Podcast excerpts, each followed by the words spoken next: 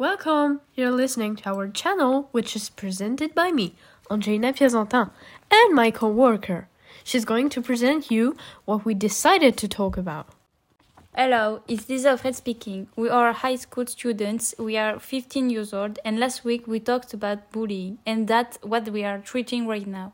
With our English teacher, we made a survey in our class to know the percentage of people who were bullied and who bullied others. It was anonymous, but it helped us become aware of how many people were bullied and by whom.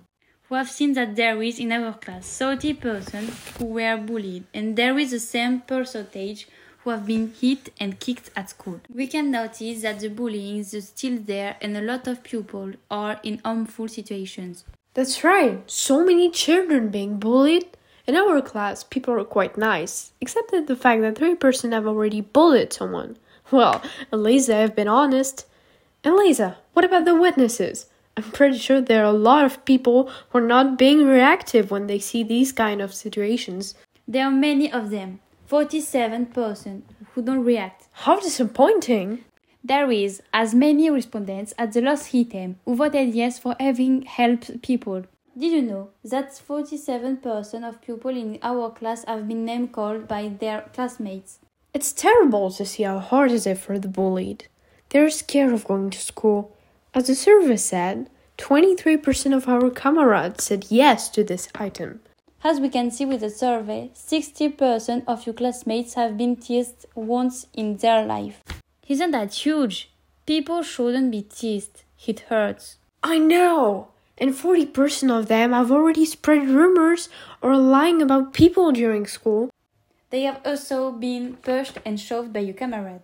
Did you know that 3% didn't vote? It's kind of suspicious. No, I think they did it because they didn't know what to say. Maybe they have, but it wasn't bullying. It was a friend or something like that. Oh, I get it.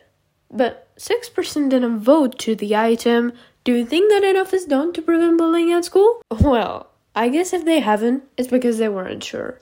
37% vote yes to this item. It's not that much. It's a proof that most of the people, probably the bullied, think that we should run more about bullying at school and online. Yes, because bullying exists also online, on the social media or other platforms on the internet. We saw it with the survey. There's an item asking for people in our class if they were bullied online, and 10% said yes. It's a few, but still, it's here, and it put people in harmful situations. As what we said previously, you cannot pretend that bullying is gone because of the small actions that we do in life. We should do more to make sure that students are feeling fine when they're at school, but even out. They should feel safe. Knowing that pupils are scared to go to school because of others isn't good. We have to solve the problem. You can.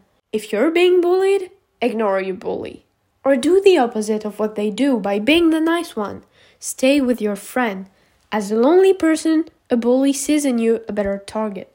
React. You have the power to help people against bullying. With the small actions that we do, bullied people won't have to undergo the bullying. Thanks for the listening. Hope you will do something. Bye, everyone.